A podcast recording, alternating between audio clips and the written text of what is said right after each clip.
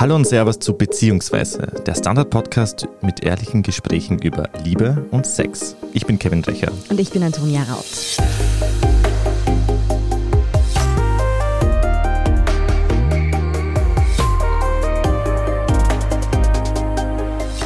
Sich online zu verlieben, das ist im Jahr 2021 ja wirklich keine Seltenheit mehr. Mir ist das auch schon passiert. Man hat jemanden vielleicht erst einmal oder noch gar nie gesehen und schreibt sich über soziale Medien, Messenger, WhatsApp und bekommt da wirklich schon so ein Vertrauensgefühl, erzählt sich vielleicht auch ganz persönliche Sachen und hat echt das Gefühl, man kann sich da in jemanden verlieben. Und das ist unserer Kollegin Bettina Pfluger aus dem Wirtschaftsressort auch passiert, aber sie kam dann nach einiger Zeit drauf, es gibt den Mann gar nicht, mit dem sie sich bereits Gedanken über eine gemeinsame Zukunft gemacht hat. Bettina ist nämlich Opfer eines Love-Scammers geworden, also eines Betrügers, so kann man sagen, der online mit falschen Identitäten Beziehungen zu Frauen aufbaut oder aufbauen will und früher oder später versucht, ihnen sogar Geld abzuschwatzen, sei das für Reisen oder sonstiges. Selbst denkt man sich immer gleich, das kann mir nicht passieren. Deshalb sprechen wir heute mit Bettina darüber, wie raffiniert eigentlich so Love-Scammers sind oder wie raffiniert sie geworden sind und wie man sich vor solchen Betrügern schützen kann. Liebe Bettina, danke, dass du heute da bist. Sehr gerne, hallo. Fangen wir von vorne an. Viele können sich ja überhaupt nicht vorstellen, dass man da selbst irgendwie Opfer eines Betrügers wird. Wie lief das bei dir ab? Wie hast du diesen Scammer kennengelernt? Also ich war einfach auf Tinder und so wie das dann halt abläuft, man liked hier, man liked da und irgendwann entsteht ein Match habe ich mir gedacht, fein, der Kerl sieht schön aus, sein Profil war interessant und wir haben zu schreiben begonnen. Ganz schnell sind wir von Tinder weggegangen zu einem anderen Messenger, zu WhatsApp und was mir aufgefallen ist, dass unser Match auf Tinder dann auch aufgelöst wurde. Mhm. Das heißt, ich konnte im Nachhinein auch nicht nochmal schauen, ah, was hat er jetzt nochmal für Hobbys oder so angegeben. Aber war egal, wir waren ja schon auf WhatsApp und haben uns da ausgetauscht und haben einfach ganz nett geschrieben, in einem sehr ja, dichten Tempo eigentlich. So mal am Wochenende hat das begonnen und das war einfach fein. Und was war das so für ein Mensch? Also du hast ja gesagt, du fandest ihn gleich ganz spannend, ihr habt dann auch intensiven Kontakt gehabt. Wie hat sich der auf Tinder präsentiert? Also er hatte einfach sehr hübsche Fotos von sich dort. Also er war ein sehr ansehnlicher Kerl natürlich. Und er hat geschrieben, er ist Erdölingenieur. Ich habe dann also durch das Schreiben herausgefunden, er arbeitet auf einer Ölplattform. Das fand ich zum Beispiel schon mal sehr interessant, weil, also von meinem beruflichen Kontext auch, ich habe oft mit der Ölbranche auch zu tun gehabt in meiner Berichterstattung. Ich finde diese Bohrinseln einfach ein total interessantes mhm. Thema. Und das hat mir natürlich einen zusätzlichen Anreiz gegeben, mit ihm zu schreiben, weil ich mir gedacht habe, da kann ich auch ein bisschen was herausfinden. Dass der jetzt hier nicht in Wien, wo ich bin, lebt oder arbeitet, sondern halt woanders arbeitet, habe ich jetzt im ersten Moment auch nicht hinterfragt, weil es gibt ja viele Jobs, wo man sagt, du bist in Wien angestellt, aber für ein Projekt gerade in irgendeinem anderen Land. Also habe ich das nicht hinterfragt. Wir haben dann ein bisschen geschrieben. Natürlich, als wir auf WhatsApp gewechselt sind, hat man ein Profilbild. Und da hatte er nicht ein Profilbild von sich, sondern von dieser Firma, wo er gesagt hat, bei der er arbeitet. Und als Journalistin ist man recherchieren gewohnt. Das erste, was ich gemacht habe, ist diese Firma zu googeln. Und ich bin draufgekommen, dass das eine US-Firma ist, die tatsächlich gerade in einem Insolvenzverfahren mhm. steckt. Mhm. Und ich habe das auch gefragt, sage ich, hey, was ist da los? Deine Firma, Insolvenzverfahren? Und er sagt, alles gut, die haben irgendeinen Sanierungsplan, alles okay. Also es gab für mich am Anfang überhaupt keinen Grund, seiner Geschichte jetzt einmal zu misstrauen. Mhm. Ich finde spannend, dass du eben dieses Misstrauen, weil ich finde, wenn ich höre Ölplattform, würden bei mir irgendwie die Alarmglocken klingen, aber du hast ja gesagt, weil dein journalistischer Background und dass du dich dafür interessierst, das hat dich irgendwie nicht stutzig gemacht. Aber war das nicht irgendwie ein bisschen komisch, dass er nicht in Wien war, beziehungsweise in einem Suchradius bei Tinder, weil ich glaube, man kann bei 160 Kilometer irgendwie einstellen, dass die Personen angezeigt werden. War das nicht für dich irgendwie ein bisschen weird, dass er irgendwie ganz woanders ist? Beziehungsweise weißt du, wo diese Ölplattform gewesen sein sollte? Also gewesen sein sollte sie irgendwo weit draußen aus Großbritannien, irgendwo ganz oben im Meer. Das habe ich im ersten Schritt nicht hinterfragt, mhm. weil es ja auch oft so ist, wenn Leute irgendwohin auf Urlaub fahren, dann mhm. stellen sie den Suchradius ja schon so ein, dass sie sich ein paar Dates für dort ausmachen. Mhm. Und wie gesagt, es war ja dieser Match auf Tinder sehr schnell aufgelöst. Ich konnte ja gar nicht mehr zu seinem Profil schauen, was hatte er mhm. eigentlich eingegeben. Ich habe das anfangs nicht hinterfragt, weil denken wir an Architekten oder Ärzte. Es ist ja so, du arbeitest in einem Architektenbüro und betreust dann ein Projekt irgendwo. Also dass der jetzt nicht in Wien mhm. arbeitet, war in einem ersten Schritt für mich jetzt kein großes Thema. Man sagt ja über so Love Scammer, dass sie ganz schnell eine sehr große Nähe eigentlich aufbauen wollen und sehr intime Dinge schreiben. War das bei euch auch so? Ja, die Nähe war da. Wir haben einfach schon von in der Früh mit Guten Morgen und hast du gefrühstückt und wie geht's dir, wie läuft dein Tag etc. Wir haben uns gut durch den Tag begleitet. Was ich aber bei meinem David so erfrischend fand, ist, dass wir eben über das Leben geschrieben haben und nicht so sehr wirklich auf der intimen Ebene, weil das ist etwas, das ich bei anderen Matches kennengelernt habe, wo man von Tinder wegwechselt zu einer anderen Messenger-Plattform, dass die Herren dieser Welt wahnsinnig schnell intime Dinge von einem wissen wollen. Von der Körbchengröße angefangen bis zu Wunsch nach Fotos, wo deine Brüste zu sehen sind mhm. und die Herren schrecken auch nicht davor zurück, völlig unaufgefordert einfach Fotos von ihren besten Stücken zu schicken. Und da vielleicht auch mal eine Message, liebe Herren, wir brauchen das nicht, weil das nimmt ja den ganzen Zauber der entsteht, wenn man nach ein paar Dates, wenn das alles gut läuft, sich auf einer intimen Ebene trifft, dann ist der ganze Überraschungsmoment weg. Also das war etwas bei dem Daten, wo ich mir auch gedacht habe, interessant, habe ich so nicht erwartet. Und das war bei ihm eben nicht so. Und das fand ich auch erfrischend, dass er nicht auf diese Ebene sofort gegangen ist. Und das war auch etwas, das ihn halt einfach sympathisch gemacht hat, weil vom Rest abgehoben. Also auf dieser Ebene könnten sich die echten Herren auf Tinder noch was abschneiden. Auf dieser Ebene Oder schon. man erkennt jetzt schon einen Fake daran, wenn man so ist. wenn er zu sympathisch und romantisch und kein wirkt. Dickpick schickt. Aber Wie lange ist es jetzt gegangen, bis du die ersten Zweifel gehabt hast? Wie lange habt ihr da ungefähr gechattet? Also ich glaube, wir haben so ein bisschen eine Woche, zehn Tage gechattet und dann war ja eine Freundin bei mir, der ich das erzählt habe und bei ihr haben eigentlich die Alarmglocken geschrillt, weil sie aus einer Dokumentation solche Fälle kannte, wo eben Leute, die auf Ölplattformen arbeiten, Architekten, ganz oft auch Soldaten diese Masche abziehen, dass die sich halt Frauen suchen, dass sie sie umgarnen mit einer, sie sind da, sie kümmern sich, sie zeigen ein Interesse, sie bestätigen einen und letztlich geht es aber dann genau darum, diesen Menschen mit einem, ich möchte dich jetzt kennenlernen, treffen wir uns doch, da muss ein Flug organisiert werden und dann kommt schon diese Masche. Das Geld ist weg, der Pass ist weg und jetzt erwartet man sozusagen, diesen Menschen endlich am Flughafen, jetzt ist der Pass weg, der braucht halt vielleicht 100 Euro, denkt sich die ein oder andere, mein Gott, ist nicht so viel Geld, ich will ihn jetzt kennenlernen, was soll schon passieren? Aber das ist dann eben oft nur der Einstieg in, dann passiert die nächste Katastrophe und ich brauche nochmal Geld und dann ist das Konto gesperrt. Also da gibt es wirklich alle Spielvarianten, dass dann sozusagen das Geld versucht wird, einem wirklich aus der Tasche zu ziehen. Aber bei diesem Punkt wart ihr noch nicht angekommen, nach diesen zwei Wochen ungefähr.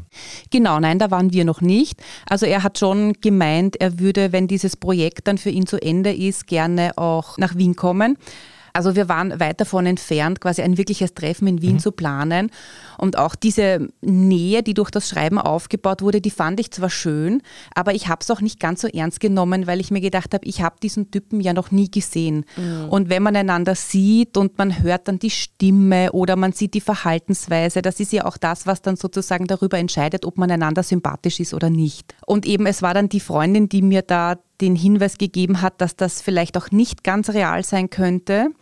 Und so sehr ich sie am Samstagnachmittag beim Café verflucht habe, dass sie mir diese Love Bubble jetzt zerstört. Kaum war sie weg, habe ich natürlich begonnen zu googeln und habe diese Stichworte eingegeben und habe hunderte Geschichten gefunden und habe mir gedacht, oh shit. Das bedeutet aber, du hast eigentlich eh sehr schnell auch reflektiert, oder? Weil ich könnte mir vorstellen, wenn ich Gefühle zu jemandem aufbaue oder jemanden auch nur gut finde, dann habe ich so die unangenehme Eigenschaft, dass ich mir von niemandem was reinreden mhm. lasse und wie du sagst, eben diese Love Bubble dann auch ungern zerstören lasse. Da sagt man ja nicht umsonst auch rosa Brillenphase, wo einem da eigentlich nicht diese Illusion nehmen kann, oder? Na klar war das in dem Moment ein bisschen shocking, aber ich habe dann eben begonnen, die Fotos, die er mir von der Ölplattform geschickt haben, über diese Bildsuche in Google mal abzuklopfen und bin draufgekommen, dass die von überall auf der Welt zusammen kopiert waren.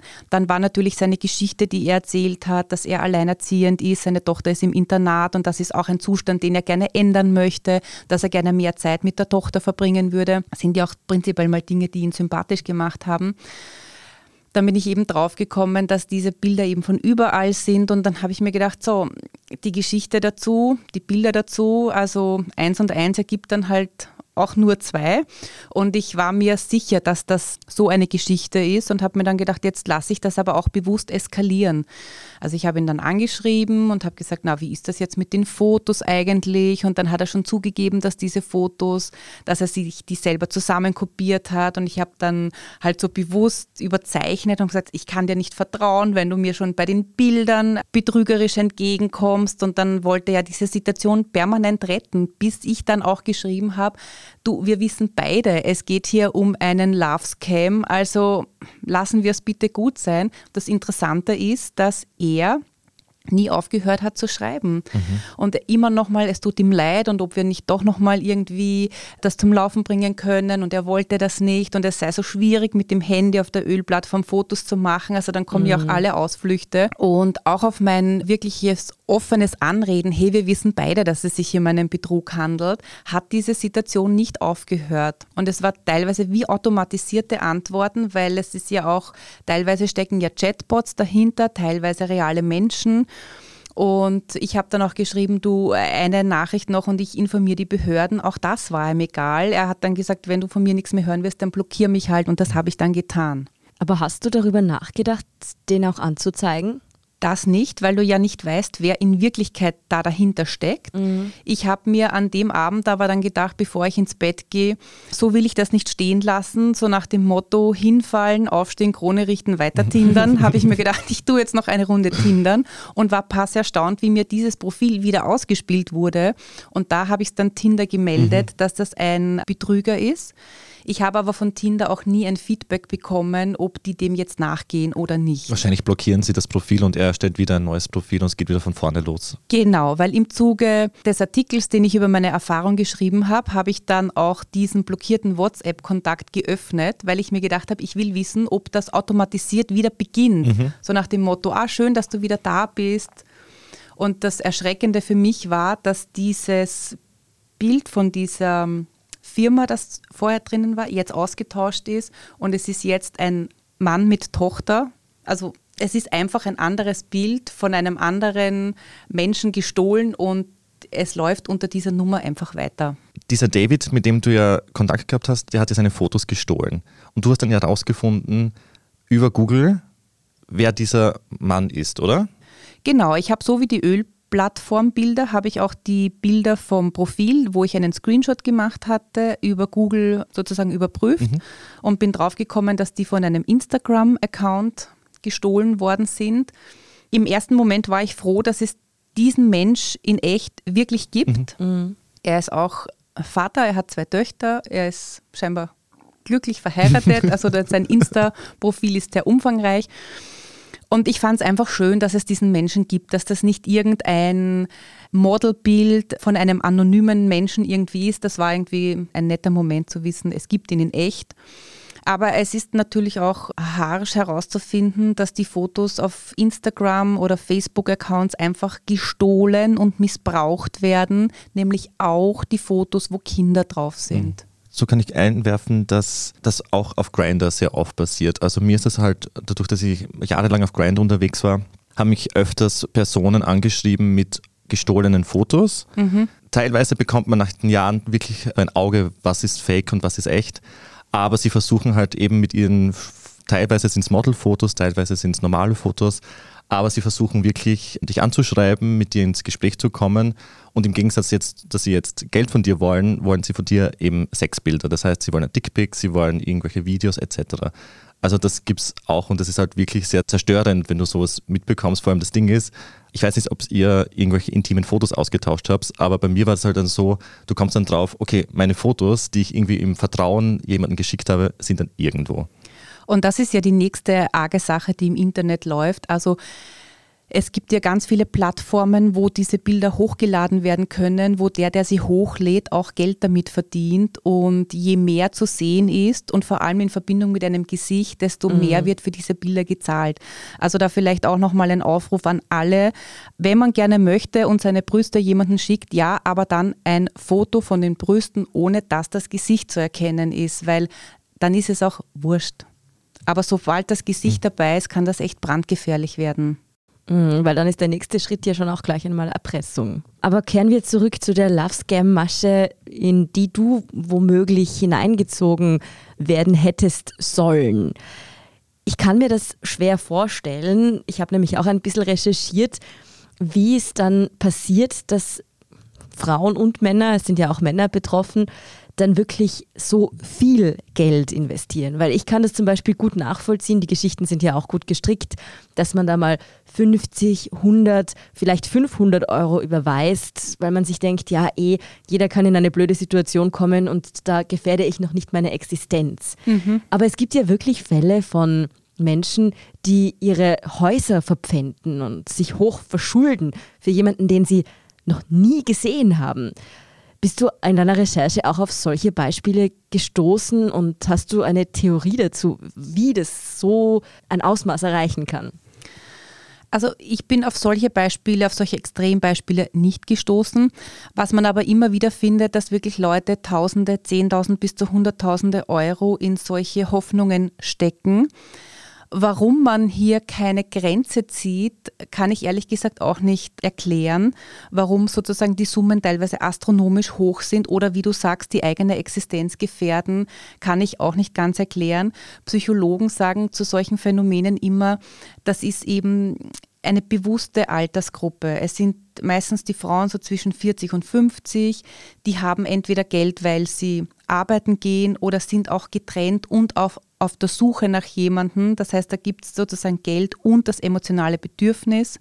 Das wird ganz bewusst eben abgegrast, diese Zielgruppe. Diese permanente Aufmerksamkeit, die ihnen zugetragen wird, dieses Gefühl, da ist jemand, der interessiert sich für mich, der unterstützt mich, der der bestätigt mich auch in meinem Tun oder in meinen Erlebnissen, dass das diese Basis dafür herstellt, dass man dann einfach eine Bereitschaft hat, diesen Menschen auch ins Leben zu holen und über solche Sachen erstmal hinwegsieht. Dass man dann oft mit einem riesigen finanziellen Verlust dasteht, ist natürlich eine wirklich bittere Pille. Welche Menschen dann mitunter hinter diesen Betrugsmaschen stecken und auch wie man sich davor am besten schützen kann, darüber sprechen wir nach einer kurzen Pause.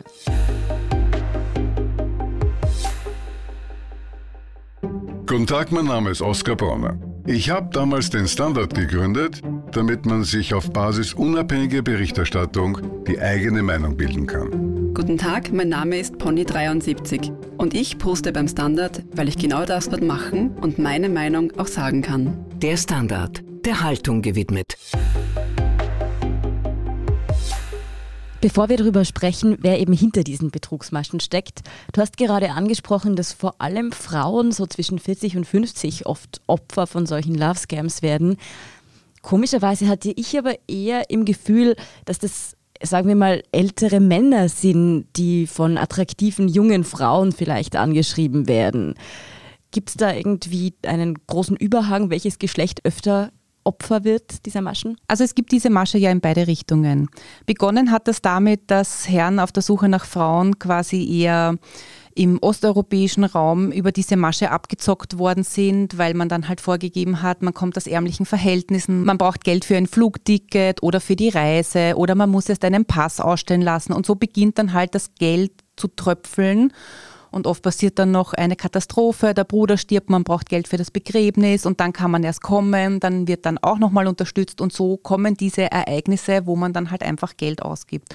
Und in den letzten Jahren hat sich halt einfach auch umgekehrt, dass eben Frauen auch bewusst als Zielgruppe erkannt wurden und da gibt es eben jetzt auch vermehrt Fälle, dass auch Frauen vermehrt Opfer dieser Betrugsmasche werden. Ich frage mich dann auch immer, bei dir hat es ja irgendwie jetzt nur zwei, drei Wochen ungefähr gedauert, wie lang solche Love Scams dauern können, weil wenn du sagst, ich brauche dann einmal Geld und zwei Monate später stirbt ein Verwandter und dann brauche ich da ein Geld. Weißt du da ungefähr, wie lang die Periode da sein kann? Weil teilweise kommt mir vor, die sind zwei Jahre in so einem Love Scam gefangen.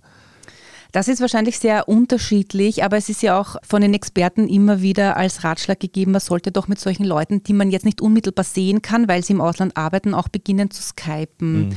Und da ist es ja ganz oft so, und das ist ein Hinweis darauf, dass das nichts Reales ist, dass man zwar skypt, dass man aber den anderen nicht sehen kann. Mit den abstrusesten Ausreden von wegen, das Internet sei gerade schwach. Nur wenn das Internet schwach ist, dann geht die Skype-Verbindung nicht. Dann geht nicht nur Ton und das Bild nicht. Also dass diese Leute auch bewusst sozusagen sich verschleiern oder eben nicht telefonieren wollen, nicht skypen wollen, sondern nur schreiben wollen, weil hier eben dieses Bild am besten hm. aufrecht zu erhalten ist. Wer sitzt denn da normalerweise am anderen Ende der Leitung? Also ist das eine Masche, die von überall auf der Welt aus betrieben wird? Kann das mein Nachbar sein mitunter? Oder wer ist da normalerweise Täter oder Täterin? Ja, das ist eine sehr gute Frage und ich glaube, das würden viele Behörden auch gerne wissen, mhm. weil es wird ja von FBI bis zum Bundeskriminalamt in Wien permanent und laufend vor solchen Betrugsgeschichten gewarnt. Es gibt eine bekannte Geschichte, da sagt man, das ist sozusagen diese Nigeria-Connection, wo teilweise mit realen Menschen, teilweise über Chatbots die Damen und Herren bei Laune gehalten werden. Das Problem ist halt, dass man diese IP-Adressen oft verschleiert, bis die Behörden denen auf die Spur kommen, sind die schon wieder weg. Dann wird halt, weiß ich nicht, ein Land wie Wien attackiert mit solchen Scammern. Wenn die dann ein bisschen Geld eingesackt haben, ziehen sie weiter. Da ist man halt einfach immer in der Aufklärung hinterher. Und das ist ja halt ein Business, das von überall auf der Welt läuft. Man braucht ja nur ein Internet und schon läuft das. Und deswegen macht es auch so schwer, diese Masche zu stoppen oder halt wirklich große Gruppen auszuheben. Es gab aber einen Fall in Deutschland, wo 2018 eine Gruppe verhaftet wurde, die mit solchen gefälschten Profilen auf Beutejagd gegangen sind und die hatten mit dieser Masche mehr als eine Million Euro eingesammelt. Ich finde es auch spannend, dass es in Deutschland passiert ist, weil man denkt dann immer, die sitzen irgendwo auf der Welt und nicht ja. quasi ums Eck im Büro. Mhm du hast dich dann journalistisch damit beschäftigt und hast da, glaube ich, auch sehr viel Resonanz erhalten, weil das ja wirklich ein Thema ist, von dem viel mehr Menschen betroffen sind, als man denken würde. Aber was hat es persönlich mit dir gemacht? Also wie groß war, sage ich mal, die Enttäuschung, aber vielleicht auch die Wut, dass man da von jemandem so an der Nase herumgeführt wurde? Also ich sage mal so, jeder Mensch, der in dein Leben kommt, der kommt ja nicht ohne Grund. Manche Menschen, die wir treffen, die stehen für eine Erfahrung, manche stehen für ein Glück, manche stehen für ein Learning. Und das war natürlich ein großes Learning, wie man sich in dieser digitalen Welt auch verrennen kann. Wie gesagt, bei mir war das relativ glimpflich. Wir haben kurz geschrieben, es ist nichts passiert, aber die Geschichte mit dieser insolventen Firma war natürlich aufgelegt, dass es genau so hätte laufen können, wenn wir über ein Treffen gesprochen hätten, dass vielleicht das Geld fürs Flugticket gerade vom Konto nicht abgebucht worden wäre, gerade jetzt das Gehalt wegen der Insolvenz sich verspätet etc. Also die Basis war gelegt, aber es hat eben, wie du sagst, relativ kurz gedauert. Also ich bin mir schon zwei Tage blöd vorgekommen. Wie konnte das passieren? Wie konnte ich es nicht hinterfragen? Aber es ist ja glücklicherweise nichts passiert. Also du hast dein Vertrauen in Tinder wiedergefunden danach. Ich habe weiter getindert, ja.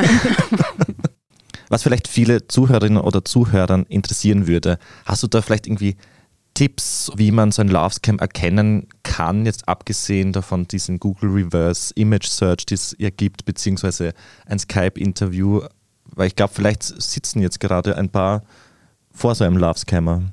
Also es gibt natürlich eine Masche und es gibt auch Tipps und Punkte im Internet, wie man diese Masche erkennt. Und ich habe ein paar mitgebracht. Also wenn die vermeintlichen Herren sich jetzt eben nicht im Inland befinden, es handelt sich immer um Menschen, die im Ausland arbeiten. Sie geben halt vor, besonders interessante Berufe zu haben. Und das sind eben oft, wie schon gesagt, Ingenieure, Architekten, Ärzte, Ölingenieure, Offiziere aus der Armee sind auch ein großes Thema. Oft sind sie alleinerziehend oder verwitwet, eben wie gesagt beruflich im Ausland. Das ist dann eben auch oft der Grund, warum man einander nur schreiben kann. Beim Skypen bleibt dann oft der Bildschirm schwarz wegen sogenannter Verbindungsprobleme. Es ist immer wieder so, dass die Herren dann sagen, dass sie nach dem Projekt dann gerne was anderes machen möchten. Sie schließen auch einen Umzug in die Stadt, in der man selber lebt, nicht aus. Die Chats werden eben sehr rasch sehr nahe, in meinem Fall aber nicht intim, aber trotzdem so eine alltägliche Nähe, die sich einfach gut anfühlt.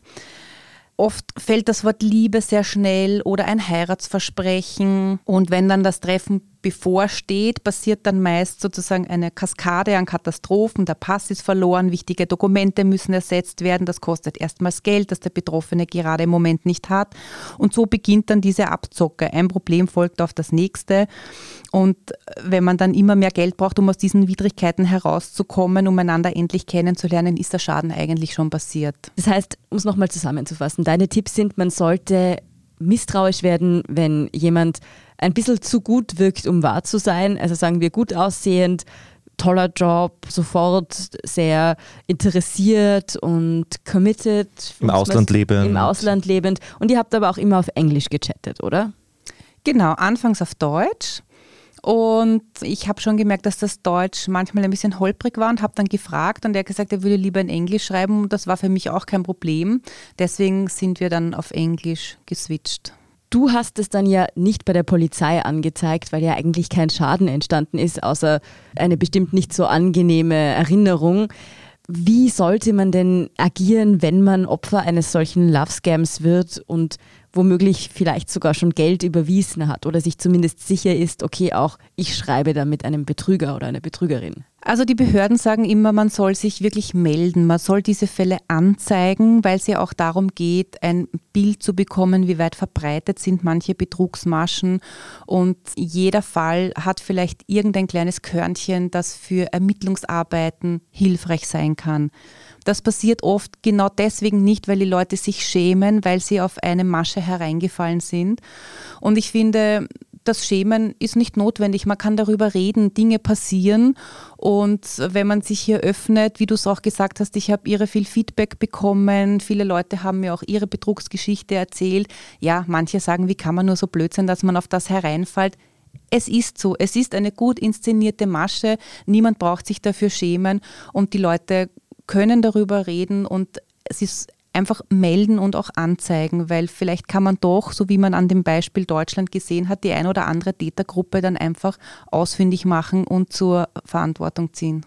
Liebe Bediener, danke, dass du heute da warst ja, und mit uns deine Dank. Geschichte geteilt hast und hoffentlich vielleicht einigen geholfen hast, die vielleicht gerade in so einem Love Scam drinnen stecken.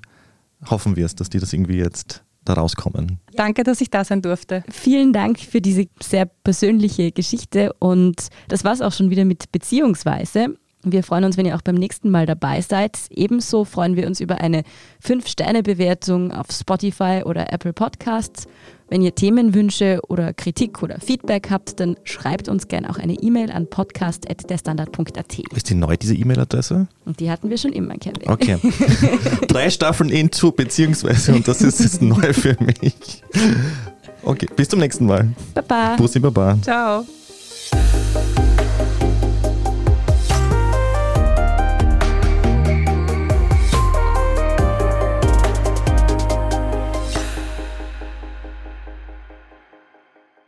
Guten Tag, mein Name ist Oskar Bronner. Ich habe damals den Standard gegründet, damit man sich auf Basis unabhängiger Berichterstattung die eigene Meinung bilden kann. Guten Tag, mein Name ist Pony73 und ich poste beim Standard, weil ich genau das dort machen und meine Meinung auch sagen kann. Der Standard, der Haltung gewidmet.